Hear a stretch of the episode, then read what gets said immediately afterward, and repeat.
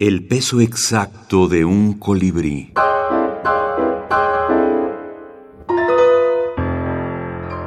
Los minificcionistas de El Cuento. Revista de Imaginación. Sino. Ramón Oviero.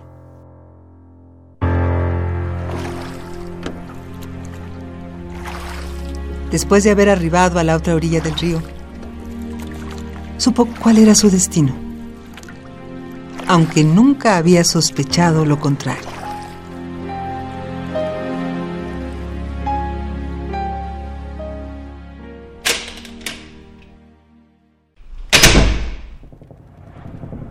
Oficio de dudar.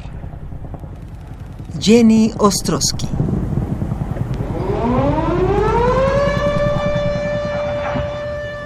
Se le enroscó a tal grado la duda en las pupilas que no creía ni lo que veía con sus propios ojos.